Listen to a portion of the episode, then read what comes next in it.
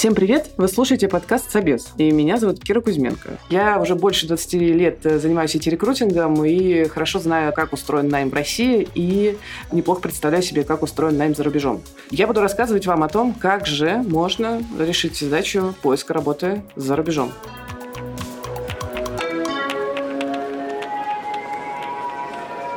Для этого в каждом нашем эпизоде я буду брать одного представителя каждой из профессий в IT и разбирать конкретный кейс нашего героя.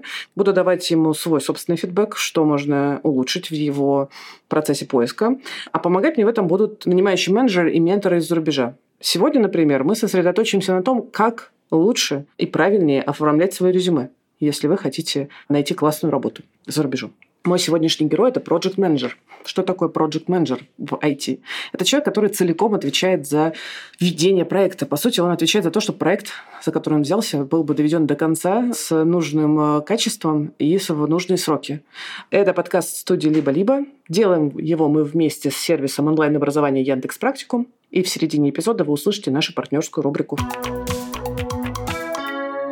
Меня зовут Павел, я последние, наверное, 7 лет работаю PM-менеджером, проектным менеджером в IT. Сейчас я работаю над техническим интеграционным проектом на международную, наверное, даже корпорацию. Угу. То есть по-хорошему, опыт трудоустройства в международную компанию так или иначе у тебя есть. Скажи, а язык, на котором вы говорите, на английском? Я сейчас работаю над проектом для двух рынков. Это Россия и Румыния. Соответственно, с какими-то коллегами там на заводах в России, естественно, я говорю по-русски.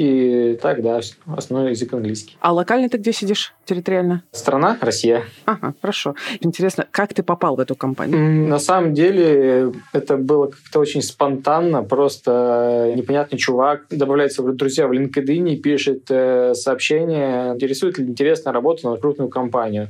И все, и как-то завертелось. Э, на тот момент я уже заканчивал внедрение одного крупного проекта, наверное, у меня уже были в прошлом году мысли о том, что наверное, стоит, пока есть желание, силы, возможности попробовать как минимум поработать э, в международной компании, международной команде. И, соответственно, да, я подумал, почему нет. А я правильно тебя услышал, что тебя эта работа нашла в момент, когда ты не искал работу? Да, им нужен был вообще сотрудник очень срочно, то есть текущим работодателем я договорился об уходе за две недели, и все две недели нереально дергали ребята и просили уже начать. Скорее, скорее, скорее. Да, мы все оплатим, только начни. Понятно. То есть сложились хорошо звезды с точки зрения того, что ты в целом уже заканчивал проект на текущей работе, им надо было очень срочно, и, судя по всему, у тебя в резюме были ключевики, по которым они тебя нашли. Спасибо. Это было важно понять мне для того, чтобы оценить твой текущий поиск. Давай поговорим про него. Давай. Вообще мы здесь все здесь собрались для того, чтобы рассказать, как искать работу за рубежом. А Паша – это тот человек, который это уже сделал. Он прямо сейчас работает в зарубежной компании.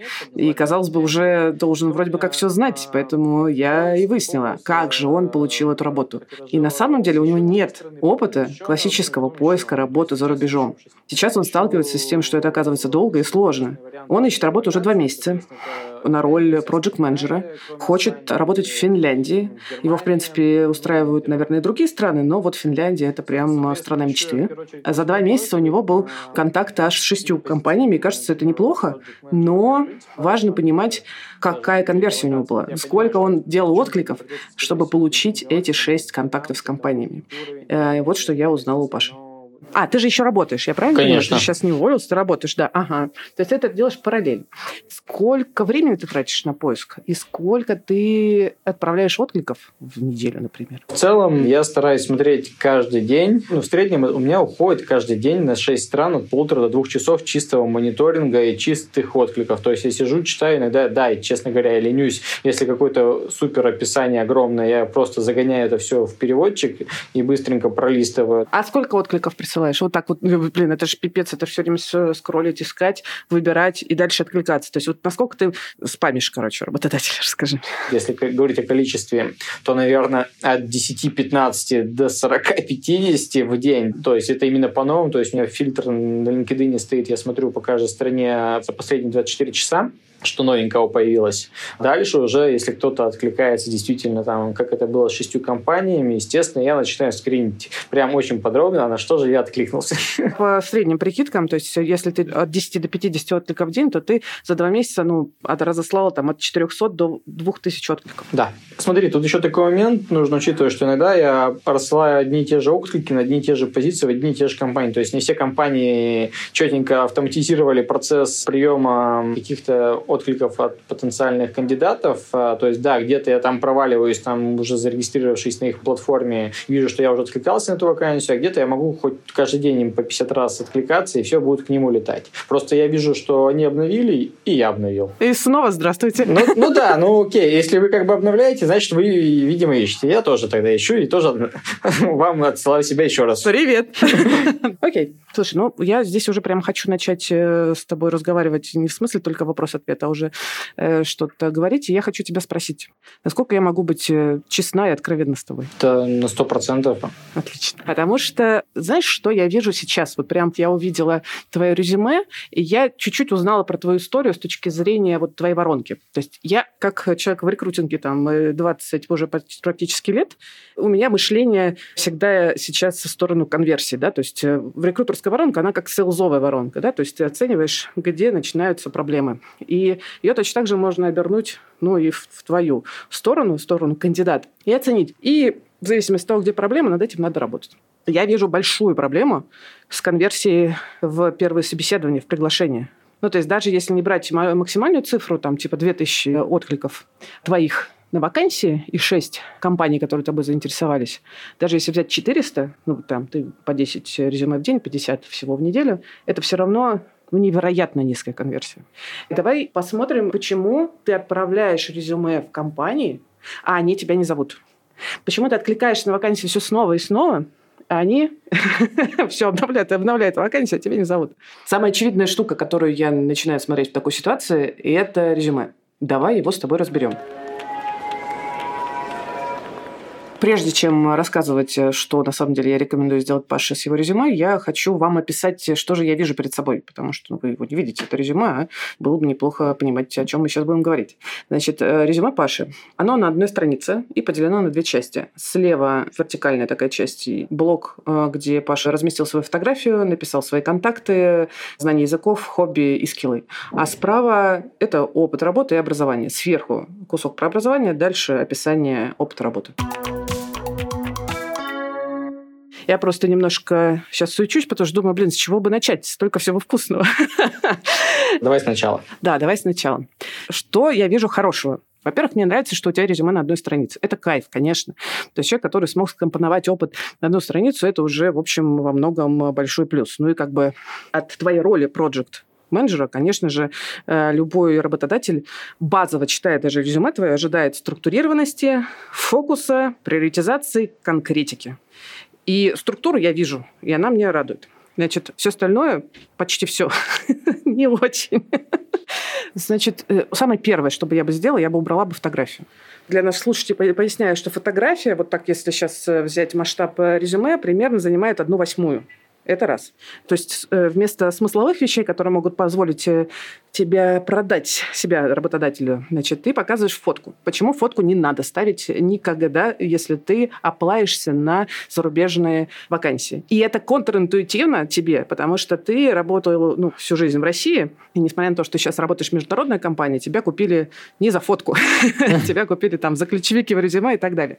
Короче, чего не надо ставить в резюме? Не надо ставить фотку, не надо ставить возраст, не надо ставить сексуальную простите, ориентацию. Не надо говорить про свое семейное положение и всякие личные штуки. Потому что вот смотри, в России работодатели страшно любят оценивать кандидатов по фотке. Прям по глазам вижу наш человек, или по глазам вижу, глаза не горят, значит, ему будет у нас скучно, не буду, значит, э, звать. Или обязательно хотят некоторые работодатели в России посмотреть соцсети. Значит, у меня был кейс, когда один э, топ-менеджер отказался собеседовать кандидатку на ассистентку для себя, потому что у нее в ВК тупые цитаты, не очень умные на стене, представляешь? Вот. И это, на самом деле, в России, ну, правда, какая-то такая зона очень серая, в том смысле, что кандидаты не защищены от того, что, значит, работодатель пойдет, почитает что-нибудь у него в профиле, если он открытый, и, значит, сделает какой-нибудь вывод, поэтому либо делай суперпрофессиональный профиль, чтобы, значит, выглядеть молодцом, либо нахер закрывай его только для друзей, держи.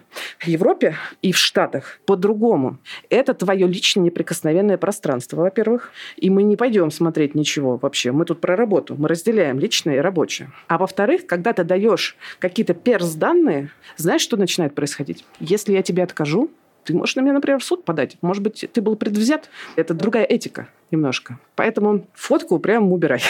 Во-первых, она тебе ничего не добавляет в резюме с точки зрения подхода к найму за рубежом. Во-вторых, она занимает место полезное, которое мы сейчас найдем, чем заполнить. А в-третьих, оно добавляет предвзятости. Бессознательно, сознательно. И это прям э, важная вещь, на которую все нанимающие менеджеры обращают внимание. И это тоже повод тебе не писать, не связываться, может быть. Ну, я могу предположить, я такое слышала. Насколько для тебя это шокирующая информация? У на языке сейчас вертится только одно слово – охренеть потому что ну, я всю профессиональную жизнь, скажем так, жил в парадигме HeadHunter, HeadHunter наше все, и да. сейчас просто шок-контент был какой-то.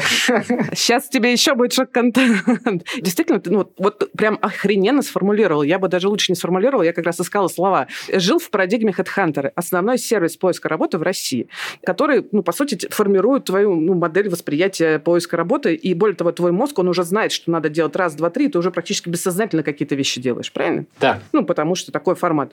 А тут ты выходишь на совершенно другой рынок, даже не с точки зрения того, что он работодательский, ну, потому что много кандидатов, да, хотят работать в условной Германии, со всего мира. И тут еще ты. А еще с точки зрения того, что менталитет совсем другой. Так, дальше я вижу то, как ты себя позиционируешь project manager, запятая senior project manager.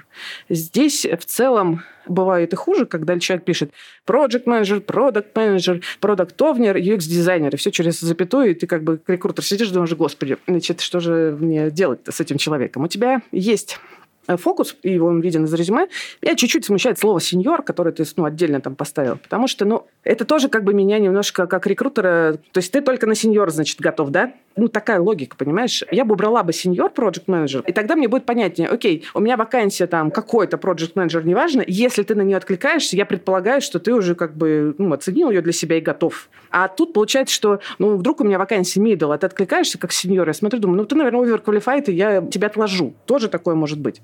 Поэтому я бы оставила просто project manager. Дальше у тебя стоит фраза.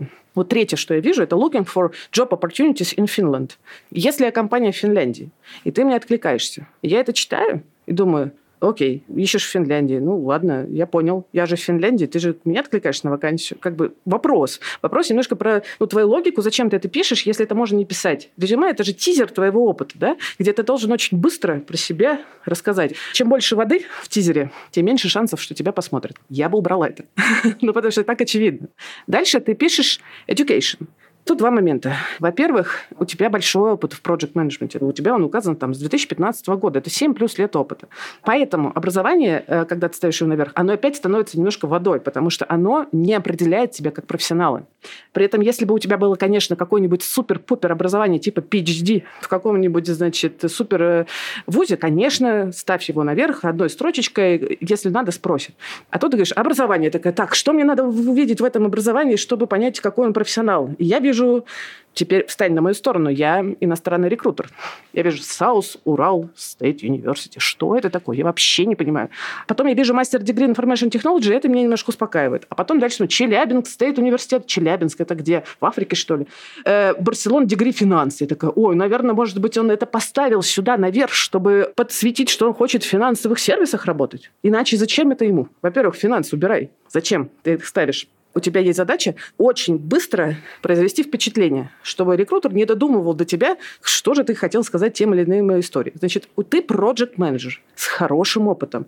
Что важно, ну, довольно часто важно для project менеджеров для тебя точно, это, ну, действительно айтишный бэкграунд. У тебя нет опыта разработки, но у тебя есть IT, мастер degree, information technology. Про это надо написать. Но в самом конце потому что, ну, как бы я буду читать твой опыт, и там в конце до этого дойду. И South Ural State University, Южноуральский государственный университет. Никто не знает, что это такое, никто не изучает российские вузы, естественно. Они максимум, может быть, знать про Moscow State University, и больше ничего. Поэтому я бы на твоем месте оставила бы education, master degree, information technology, ключевые вещи не нужны здесь ни даты, ни название вуза, потому что ничего мне не говорит как пользователю. Но то, что у тебя есть мастер-дегри в IT направлении, это норм. Если надо, я у тебя спрошу. Если вдруг моя компания оценивает кандидатов по образованию, я тебя спрошу про это. Но здесь должно быть только то, что релевантно опыту и вакансии. Если вдруг, кстати, в какой-то из вакансий будет отсылка к финансам, то ты можешь ставить историю про свои финансы, тоже, что есть такое образование. Но как бы ставить название института, это, ну, бла-бла-бла. Что вообще скажешь? Не придумал ли еще вообще там разбор дальше делать? Как нет, нет, нет. На самом деле я всегда за конструктивную критику, поэтому... Хорошо. Я же ПМ, поэтому я привык, что периодически на меня вываливают много чего сверху. Огонь.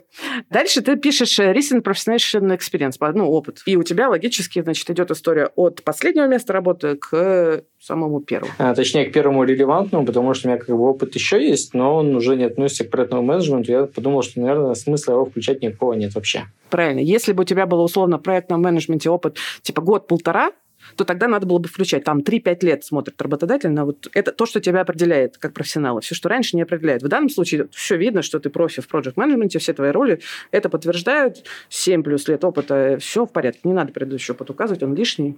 Только если он хоть как-то не будет коррелировать с какой-то супер вакансией. Но кажется, что вряд ли. Так, что видит рекрутер? Давай сейчас я проговорю вслух. Значит, у тебя есть здесь название компании Infosys. У тебя есть название роли Senior Project Manager. У тебя есть тут дата, когда ты работал. 2021-present. Дальше я сейчас попробую проговорить, а ты это скажешь потом на русском. Ensuring that the system's IT integrations are really available for use. Переведи, пожалуйста. Внедрение там, изменений системных интеграций и изменение доступности для пользователей как-то так, если совсем уж по-простому. Ну вот ты мне это говоришь, как вот русскому рекрутеру, значит, изменение системы IT-интеграции, чтобы сделать их доступными для пользования. Правильно я тебя понимаю? Да. Я не понимаю, что это значит. Но подожди. Дальше ты пишешь projects, и как бы выделяешь это, и, ну, как бы описываешь, какой конкретно проект. И здесь я вижу типка Database, и в скобочках PepsiCo Russia и Румыния. Угу. Значит, что мне здесь э, точно не хватает? Во-первых, я точно не телепат. Я не знаю, что такое инфосис. Может быть, э, конечно, те рекрутеры, которым ты отправляешь это резюме, они прям знают все названия компании, но вот я не знаю. Это раз. Во-вторых, я не знаю, что такое типка датабаз. Я пошла гуглить. Я пошла гуглить инфосис, увидела, что да, это международная компания. Но я пошла гуглить, потому что мне было надо с тобой поговорить. В смысле, у меня не было выбора. Говорить с тобой или нет. Мне приходится с тобой разговаривать. Сделай хотя бы ссылку. Ну, в смысле, чтобы рекрутеру не пришлось гуглить. Может быть, он сидит с телефона, смотрит твое резюме. А еще круче. Напиши 3-5 слов. Опиши, в чем суть компании. Это важно. Потому что гуглить и отдельно открывать ссылку тоже, честно говоря, не хочется. Потому что среднее время, которое рекрутер тратит на первичную оценку твоего резюме, это около минуты. Uh-huh. Я читаю, читаю, читаю. На что, за что, за что, за что зацепиться. Блин, мне нужно... А у меня, понимаешь, у меня вот прямо сейчас еще там, значит, 150 э, других откликов. Прямо сейчас, которые мне нужно успеть за два часа оценить. И тут, значит, я читаю, на что зацепиться, за что зацепиться, как бы непонятно, откладываю. И перехожу к следующему, где вижу, за что зацепиться, и тогда, может быть, уже приглашаю на собеседование собеседований. Напиши коротко, про что эта компания. Можешь сейчас э, вкратце сказать? Вот прям три-четыре слова. Глобальный международный IT-интегратор. Хорошо. Тут есть ключевые слова. Все, мне понятно. Вообще просто слово интегратор было бы достаточно. Слава тебе, Господи, это интегратор. Отлично. Потом мне нравится, что тут есть слово международный. Это классное слово, которое нужно слышать рекрутерам международным, ну, из других компаний. То есть ты не российский, значит, проект менеджер уже. Это надо подчеркнуть. И второй глобал. Ну, то есть не локальный, а глобал. Шикарно. Дальше. Ты, значит, делаешь вот этот вот иншуринг, значит, вот этого всего. Мне вообще непонятно, что это значит.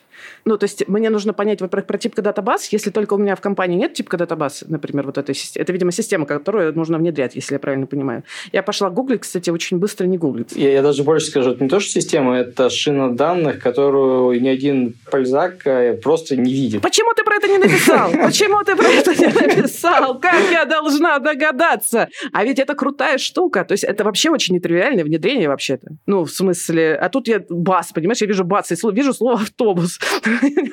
Ну, вообще, э, шина по-английски есть бас, да, то есть как автобус. Да, ну как бы догадаться, что это шина, я, ну, короче, не жди, что рекрутер... Ты же проект менеджер Ты же знаешь, что люди не умеют телепатии, что чтобы люди хоть что-то сделали, им нужно объяснить, прям расписать по полочкам, что происходит. Вот э, примени свои навыки project management сюда. Ну, пожалуйста, напиши коротко, про что продукт. А то, что здесь есть локация, это круто. Ну, то есть PepsiCo большая компания, ок, то это понятно, все знают. Локация Russia, Романия, супер, э, значит, не только российское внедрение. Класс.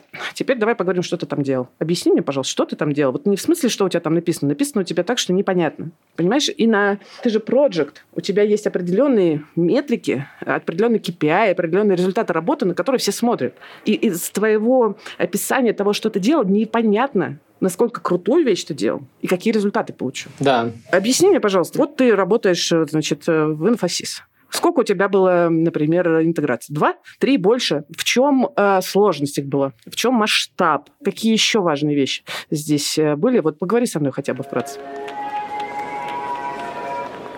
А, мы с Пашей подробно обсудили его результаты, он рассказал мне все детально. Мы вытащили некоторые очень важные метрики. Например, что Паша в среднем внедряет э, одну систему э, за месяц. И общее количество внедрений у него аж 20. И внедрял он это на заводах. То есть 20 внедрений на заводах. Команда внедрения его, собственно, маленькая, 5 человек. И это классно. Небольшая команда делает большие проекты, это круто.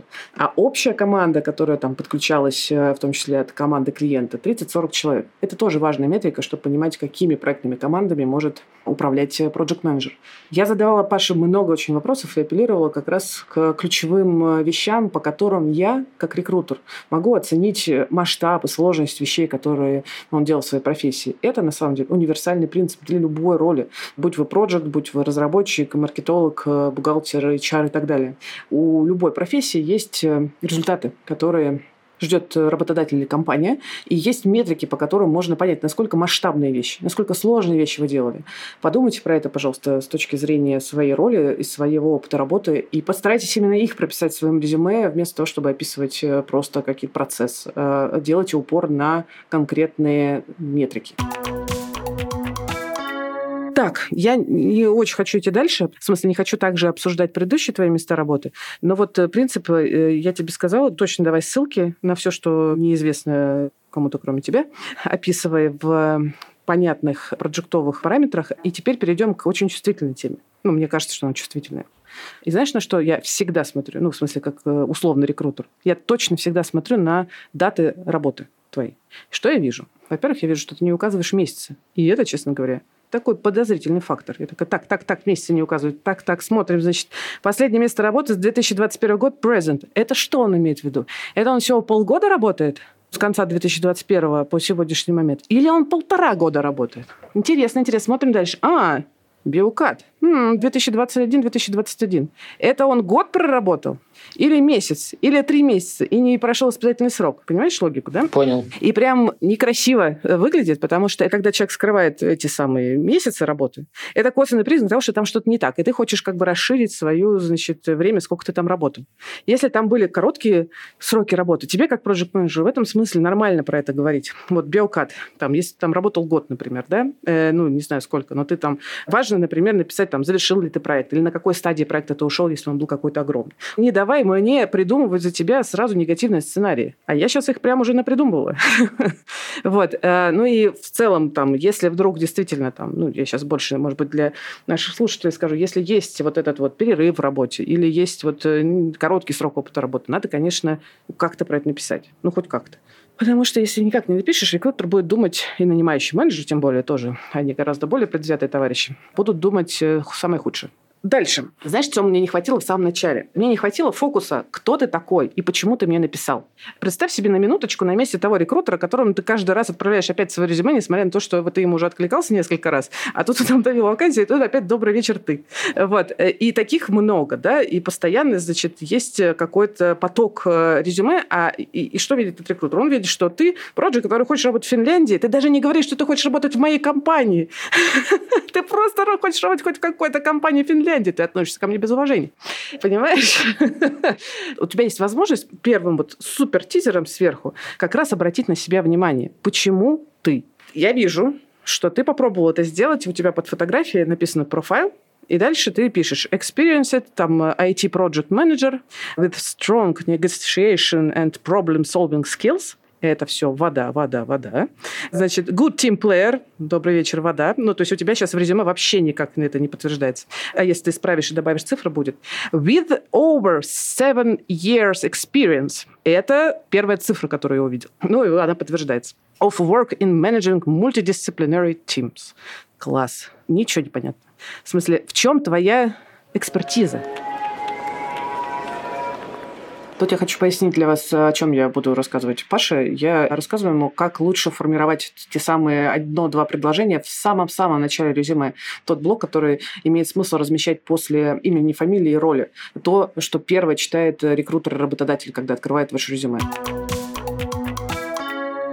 В идеале бы, если бы ты вначале бы написал, что вот, а еще я хочу работать именно в вашей компании, то есть не просто типа я хочу работать в IT большой компании, в международной, я хочу работать у вас, Потому что моя цель работать на международных компаниях, на, на масштабных проектах, там, связанных с IT, какие я у вас, например, там вижу. Ну, то есть это, ну, вот прям точно даст тебе больше очков, потому что ты, во-первых, потратил свое время, чтобы проанализировать, зачем ты туда откликаешься. И, возможно, ты, кстати, перестанешь писать по 10 или там 50 резю... Э, откликов в день. Будешь брать не количеством, а качеством. Пусть это будет один отклик в день или 5 откликов в неделю всего. Но это будут качественные отклики, ты проработал.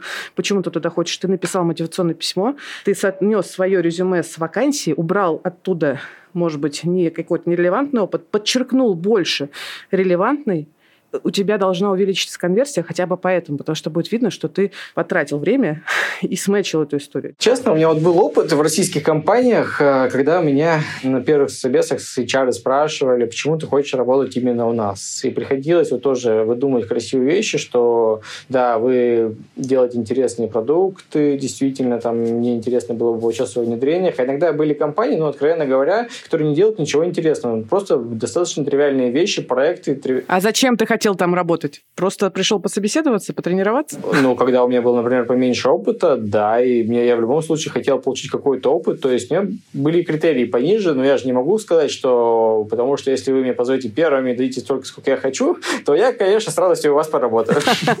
Слушай, ну тут надо хорошо себе отдавать отчет действительно, зачем ты тратишь время на ту или иную компанию, если в целом, там, если ты понимаешь, ну да, там, может быть, компания не первого тира, там, уровня, да, куда бы я мечтал бы вообще работать, но я готов тут поработать. Почему?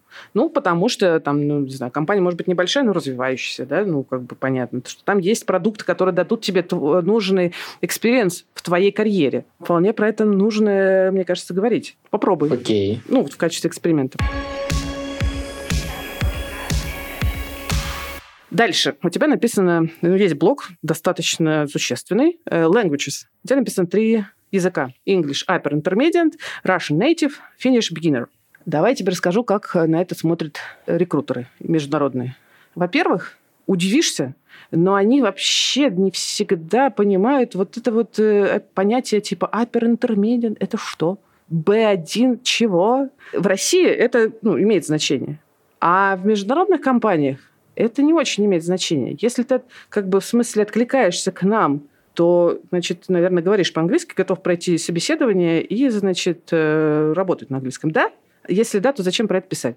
Russian native. Что это дает международному рекрутеру? Что-то русский. Ну, хорошо. Uh, finish beginner.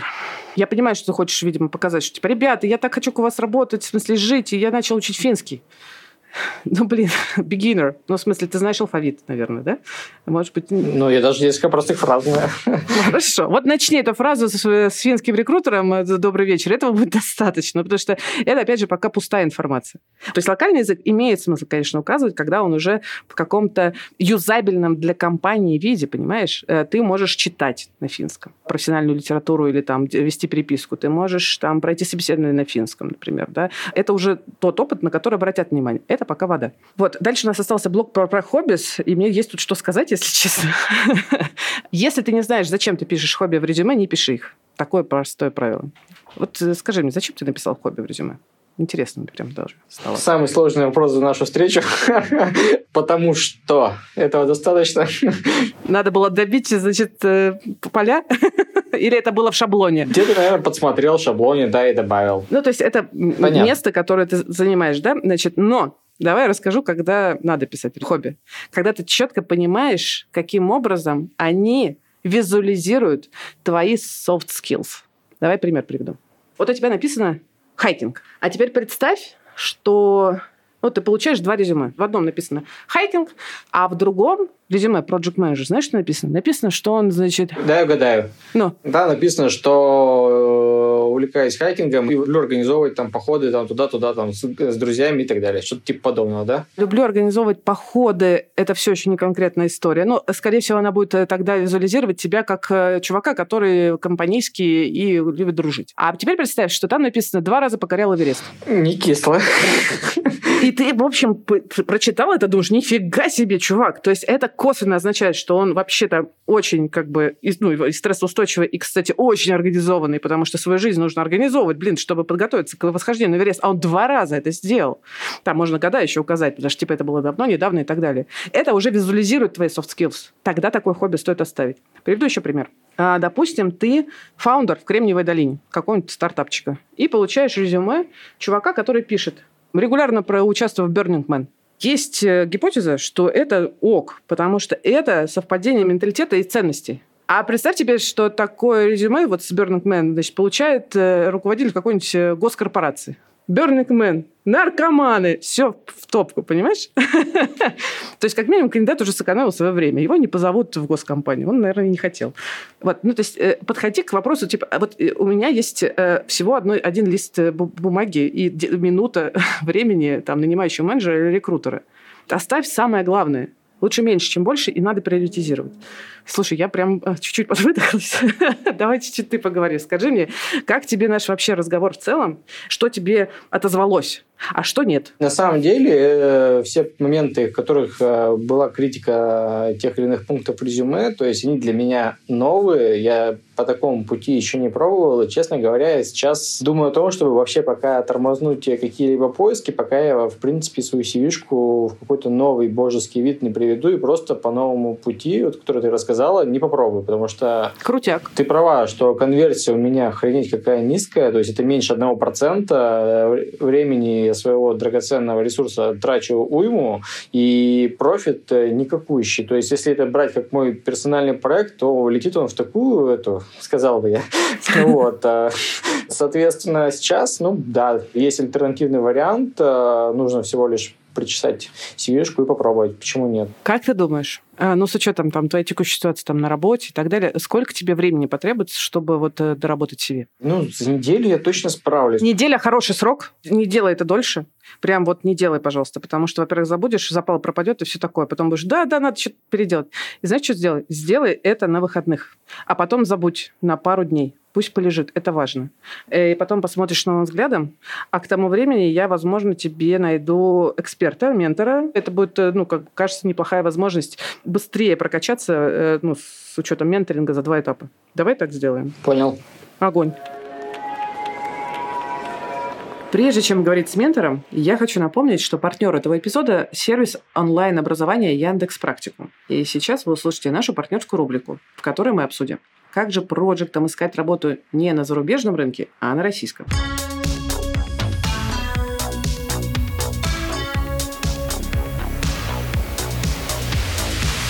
Маша, привет! Рада тебя видеть в нашем подкасте. Расскажи, пожалуйста, нашим слушателям, кто ты, где работаешь и чем занимаешься. Кира, привет! Я тоже очень рада тебя видеть. Я работаю в Яндекс Практикуме в карьерном центре. Мы занимаемся трудоустройством наших студентов и выпускников.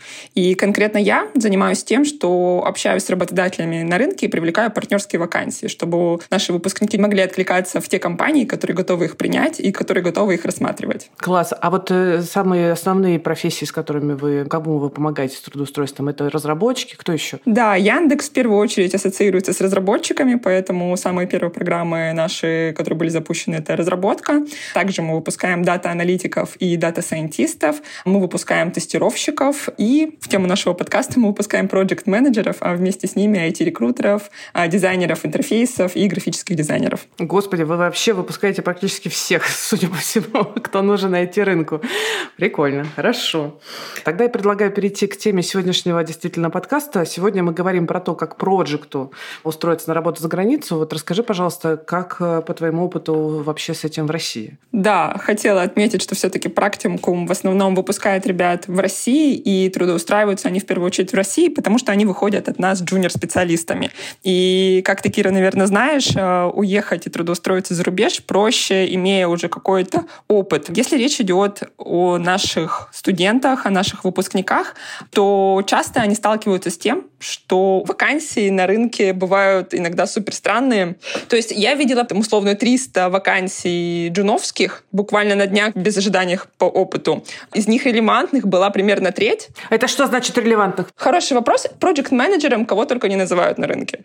А когда ты смотришь вакансию, в ней написано Project Manager, ты не факт, что сталкиваешься с реальной вакансией для Project менеджера как специалиста, который организует команду разработки там, в студии разработки или в продуктовой команде. Когда ты читаешь Project Manager, смотри внимательно на описание задач, потому что Project Manager — это и аккаунт менеджер, называются эти профессии на HeadHunter и в других каналах, и менеджер по маркетингу, и администратор, личный помощник. Самое веселое, что было, это был администратор спа-салона, тоже называется вакансия Project Manager. Нотная профессия. Давайте наймем себе Project Manager.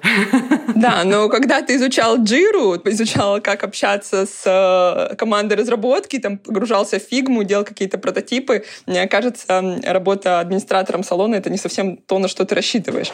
Вот, поэтому ребятам приходится приложить большое количество усилий для того, чтобы найти, в принципе, для себя те вакансии, которые будут отвечать их требованиям. Кажется, вообще базовая рекомендация не откликаться бездумно на все, что называется продукт менеджером читать и, значит, посмотреть, насколько это то, что хочется делать, видимо. Да. Если что-то еще важное, что ты вот всегда, например, рекомендуешь проект менеджерам для поиска прям классной работы, ну, чтобы прямо работодатель точно, например, заметил, обратил внимание. Ну, это всегда, на самом деле, общая рекомендация от нашего карьерного центра, от ребят, которые работают со студентами, делать так, чтобы твое портфолио выделялось. Для джунов это очень важно иметь э, возможность выйти и показать какой-то внешний проект перед тем, как трудоустраиваться. Поэтому, если есть какие-то открытые стажировки, например, э, мы приносим стажировки для наших студентов. В project менеджменте они достаточно редкие, но бывают. Мы всегда рекомендуем ребятам участвовать. Да, Маш, согласна. И портфолио, резюме — это то, над чем джунам нужно работать особенно тщательно. В смысле, именно джунам нужно работать больше всех над этим.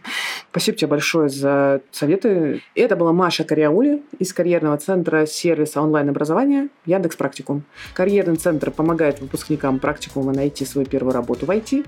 Так что, если вы хотите не только освоить новую цифровую профессию, но и начать работать по новой специальности, то идите в практику и учитесь. А мы возвращаемся к истории Паши. Мы пригласили для Паши ментора из Финляндии, из страны Пашиной мечты. Это Наталья, проект менеджер Мы обсудим с ней нюансы поиска работы в Финляндии и вообще рынок IT в Финляндии. Паша, к сожалению, не смог присутствовать на нашем разговоре, но он прислал нам свое обновленное резюме. Что изменилось? Паша гораздо подробнее расписал, в чем же его специализация, в чем же его экспертиза, вынес это на самый верх, это правда сразу видно, бросается в глаза и очень круто. Он дал все ссылки, которые мог на проекты, на компании, гораздо подробнее описал свой опыт и выделил несколько своих ключевых скиллов как профессионала. Мне кажется, что это уже гораздо более крутое резюме. Конечно же, его тоже можно улучшить. Мне кажется, улучшать резюме можно бесконечно. Вот про это мы тоже немножко поговорим, я думаю, с нашим ментором.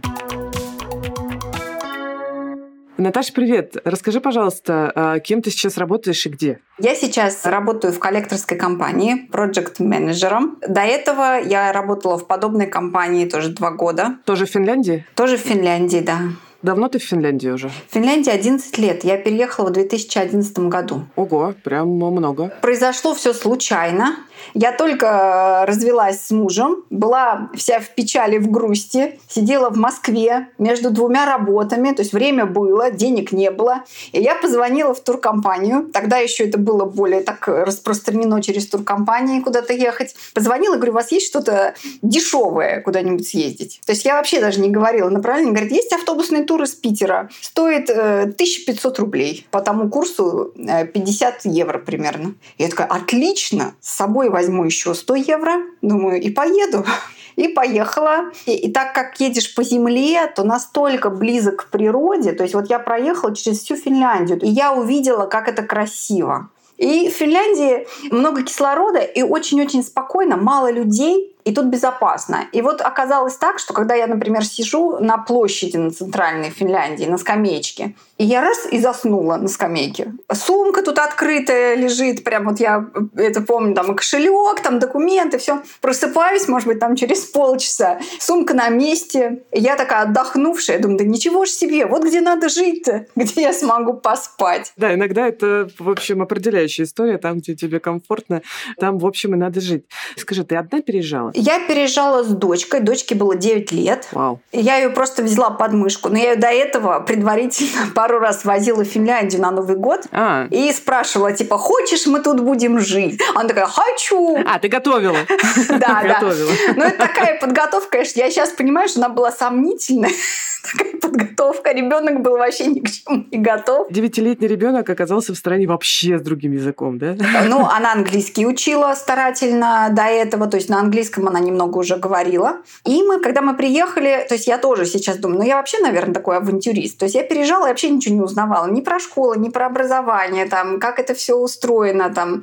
Я приехала и такая думаю, в школу-то надо? Надо. Что делать? Звоню в магистрат. Говорю, какую школу? Они говорят, ну вот давайте вот в такую-то школу. Там самая хорошая иммигрантская программа для иммигрантов, адаптационная.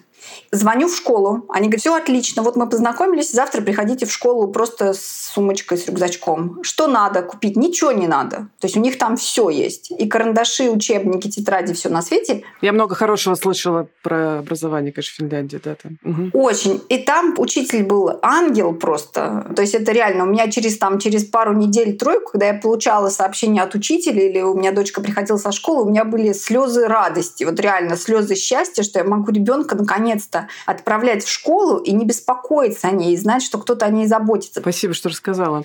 Наташа, слушай, так как ты уже там 11 лет в Финляндии, можешь рассказать про то, какой вообще в Финляндии IT-рынок вообще? Много ли там вакансий? Что там есть за компания? Что я вижу? Рынок, он небольшой. Конечно, не хватает IT, например, программистов не хватает. То есть, когда я смотрела последний раз статистику, то нехватка была несколько десятков тысяч специалистов. Вот именно технических, да, каких-то разных программистов, разных э, видов. Их не хватает. И, конечно, им устроиться сюда на работу, то есть очень много иммигрантов работает именно как программисты. Если говорить о каких-то таких профессиях, которые между бизнесом и IT, или вот, например, проектный менеджер проектов, то здесь в чем сложность может быть?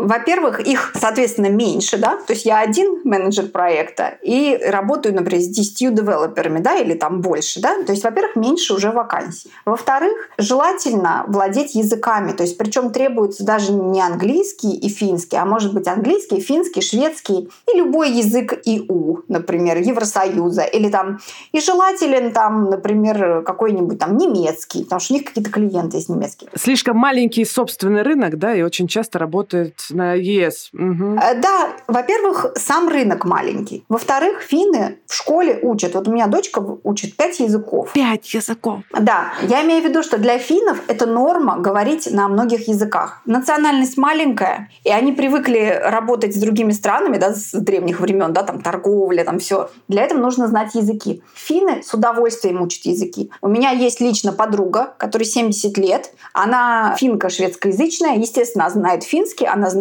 английский, она знает испанский. И сейчас, так как она работает волонтером с беженцами из Сирии, она учит арабский. И это не редкость. Конечно, не каждый знает, например, свободно, да, но как-то говорят на нескольких языках все финны. То есть конкурируешь просто по языкам. И даже если не говорить об опыте работы. Стандарты те же самые, что в России, что в любой стране. Для проекта это, по сути, те же самые стандарты. Ведение проектов, поэтому я не думаю, что тут вопрос будет в квалификации. Ну, по крайней мере, мое мнение, что не в квалификации дело больше, а вот в умении построить общение, какие-то языки, проявить настойчивость, потому что рынок малюсенький, вакансий мало. Даже не зависит от нашей гениальности, к сожалению, хотелось бы. Слушай, а вот э, есть ли что-то вот что отличает там прям системно подход к поиску работы в России от поиска работы в Финляндии, ну, кроме того, что узкий рынок, но вот что-то еще здесь? Во-первых, из-за того, что узкий рынок, это уже влияет на сам поиск работы. То есть нужно быть готовым к тому, что сам поиск работы займет больше времени. Нужно блистать как можно больше уже на стадии резюме. Оно должно быть максимально чистое такое понятное. Наташа, смотри, какая была история у нас с Пашей. Мы с Пашей обсудили его резюме,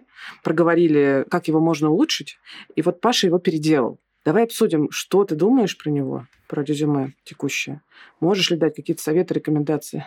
Ну, мне вот именно скорее по подаче, например, мне кажется, что немножко тяжеловато воспринимать. То есть мне пришлось прям несколько раз перечитать, чтобы понять, при том, что я очень заинтересована и немножко понимаю. Что ты имеешь в виду про вот э, тяжеловесность? Можешь пример какой-то привести? Например, вот здесь вот, где опыт да, написано, наша команда помогает оптимизировать IT landscape integration workflow between SAP and VMS to reduce the potential risk of data loss. То есть это же не совсем опыт. Можно более красиво подать, потому что я же понимаю по масштабу проектов, что очень большая работа проделана, и можно много результатов показать, но они тут не показаны. То есть вместо того, что говорит наша команда тра-та-та, может говорить так, было пять проектов, вот такие результаты, вот такое вот ERP внедрение там, например, вот с такими результатами. Правильно понимаю тебя? Да, и разбивку сделать по скиллам. Как я, например, делаю. Я, например, смотрю, вот у меня, например, есть у меня там несколько, например, вакансий мечты. Я смотрю, какие у них скиллы востребованы, и я вижу, что я их применяла. Я их расписываю в описании своего опыта. И получается так, что человек, который ищет, он сразу может это наложить и сказать, а, точно, нам и это надо, и это надо, и это надо. А здесь, вот, например, я смотрю, вот, например, я ищу, и я посмотрю и скажу, наша команда оптимизировала, а нам не надо оптимизировать landscape, да? Угу. Значит, не надо делать на этом акцент, то есть кастомизировать по возможности. А можешь сказать про вот верхний блок? Мы с Пашей обсуждали, хорошо бы вот как раз фокусно сделать о себе. Кто я такой? Но мне как раз вот summary больше всего понравилось понравилось вот это верхнее. Угу. Мне в Самаре понравилось, что тут сразу видно, какой опыт, что какие проекты, какие разновидности. То есть тут сразу будут ключевые слова это сразу легче. То есть есть компании крупные, они сейчас смотрят резюме, они смотрят сначала, прогоняют их через программу, программа делает первоначальный отсев, а потом их уже человек смотрит. И чтобы пройти через эту программу, нужно, чтобы у тебя ключевые слова совпали. И тут уже товар лицом нужно максимально показывать. И, насколько я помню, то, что мы с тобой обсуждали, вот максимально стараться все-таки писать э, cover letter, сопроводительные письма да, к вакансиям, чтобы выделиться да, на э, фоне? Ну, их, наверное, все уже пишут в наше время, наверное, нет? Cover letter. Ну, кто-то пишет э, просто «рассмотрите мое резюме». И это...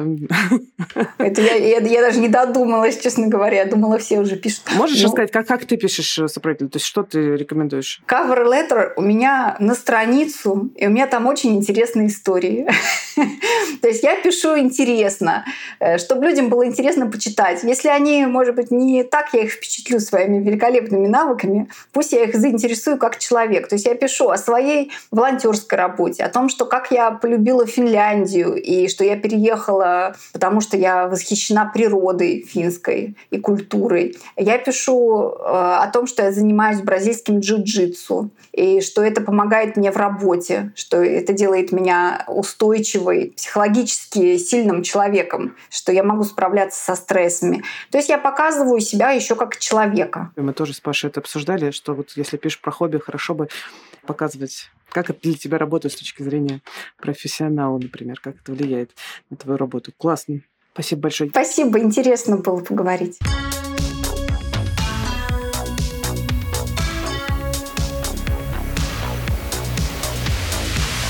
Паша, привет. Да, к сожалению, ты не смог поучаствовать в разговоре с ментором, с Наташей. Ну, я знаю, что ты его послушал, естественно. Было ли что-то для тебя полезное, интересное из того, что рассказывала Наташа? Да, однозначно. Для себя я взял, что мне нужно еще немножко свою cv подкорректировать с точки зрения конкретики касательно опыта и конкретики касательно скиллов. Что касается самого поиска, то да, у меня теперь в голове появились 3-4 варианта. Запастись терпением, успокоить нервы и методично, долго, каждый день просто муторно искать, искать, искать, там, корректируя CV-шку, спрыгивая письмо под каждого работодателя. И, может быть, найдется э, та компания, кому нужен буду именно я с моими скиллами, с моим experience ом. Второй момент — это искать э, работу в какой-то Э, другой европейской стране Европейского Союза, соответственно, переезжать туда, а потом договариваться об удаленной работе и внутри Евросоюза уезжать куда хочу, там, Финляндия и так далее, в любую страну. Третий вариант – это просто найти какую-то учебу, в которой может быть перезачтенный мой опыт, э, например, не знаю, какой-то банальной корочки менеджера какого, какого-нибудь, не знаю. Но, в общем, есть такая практика, у меня друзья, знакомые живут в Финляндии, у которых есть опыт, э, и которые им его перезачитывают в учебном заведении. Соответственно, они на какие пары не ходят, да, и то есть они там живут, имеют ВНЖ, тот же колледж, это примерно годичное обучение, соответственно, после этого ВНЖ на год, по-моему, или на два, не помню, точно продляется в Финляндии для поиска работы. Ну, опять же, находясь в той же Финляндии, можно можно спокойно искать удаленную работу на Германию, Нидерланды, на любую страну. Но при этом жить там, где тебе хочется именно. Да. То есть я правильно понимаю, что вот у тебя не изменился э, именно фокус, что жить хочется именно в Финляндии? Конечно, да. Не просто так она была выбрана. Просто я буду искать насчет работы разные варианты. И сейчас буду думать. На всякий случай нашел свой школьный аттестат. С чего начнешь? Душа лежит, с чего начать все-таки? Давай я пойду по гибкому подходу немножко. Я запараллелю задачки, то есть не хочу там сначала один, там с каким-то дедлайном. Нет, лучше параллелить, а, соответственно, наверное, все три и буду параллелить. То есть я параллельно ищу в любом случае работу в пределах Евросоюза с готовностью переехать. Помимо того, у меня сейчас есть а, открытые собесед... ну, открытые переговоры, если можно так сказать. То есть на меня сами вышли какое-то рекрутинговое агентство со Швеции после того, как я поменял свою cv и обновил профиль в LinkedIn. Да. Я так рада. Соответственно, у меня прошел там скрининг какое-то интервью пятиминутное по Zoom, соответственно, у меня прошла встреча уже непосредственно с нанимающим менеджером. А еще одна, и, соответственно, пока я жду фидбэка, ну вот прошла неделька, не говорили, что вообще в течение до конца августа будет определяться, но жду, не знаю, вроде прошло неплохо. Круто. То есть, еще раз, ты поменял резюме, и ребята начали, ну, тебе писать, да, в этом смысле? Это круто. А, да, но если пойдешь на финалы, там, если будет финал, то прям, конечно, все сядьте отдельно, подготовься еще дополнительно, почитай про них побольше, посмотри, что там, может быть, у них есть статьи про то, как у них работает работает или собеседование. Это естественно, да. Огонь. Слушай, я прям рада. Спасибо тебе большое. А, вообще, прям такая история у нас получилась. Фу-фу-фу. Чтобы все у тебя сложилось и офер был успешный. Да, спасибочки. Я очень рада, как закончилась наша история с Пашей. Я вижу, что мои рекомендации действительно ему помогли, и он продвинулся дальше. Он уже движется к оферу, и я держу пальцы за него. Хочу вам напомнить, что мои рекомендации по корректировке резюме касаются не только там конкретной профессии, например, там project management, они универсальны. Вы можете их использовать для себя. Пишите резюме емко, коротко, без воды. И каждый раз спрашивайте себя, зачем эта информация должна быть в вашем резюме и как она соответствует той вакансии, на которую вы откликаетесь. И в завершение я хочу сказать, что это был подкаст студии «Либо-либо», и мы его делали с сервисом онлайн-образования Яндекс Практикум. Меня зовут Кира Кузьменко. Над эпизодом работали редактор Юлия Яковлева, продюсер Павел Боровков, звукорежиссер Нина Мамотина. За джингл спасибо Диме Мидборну.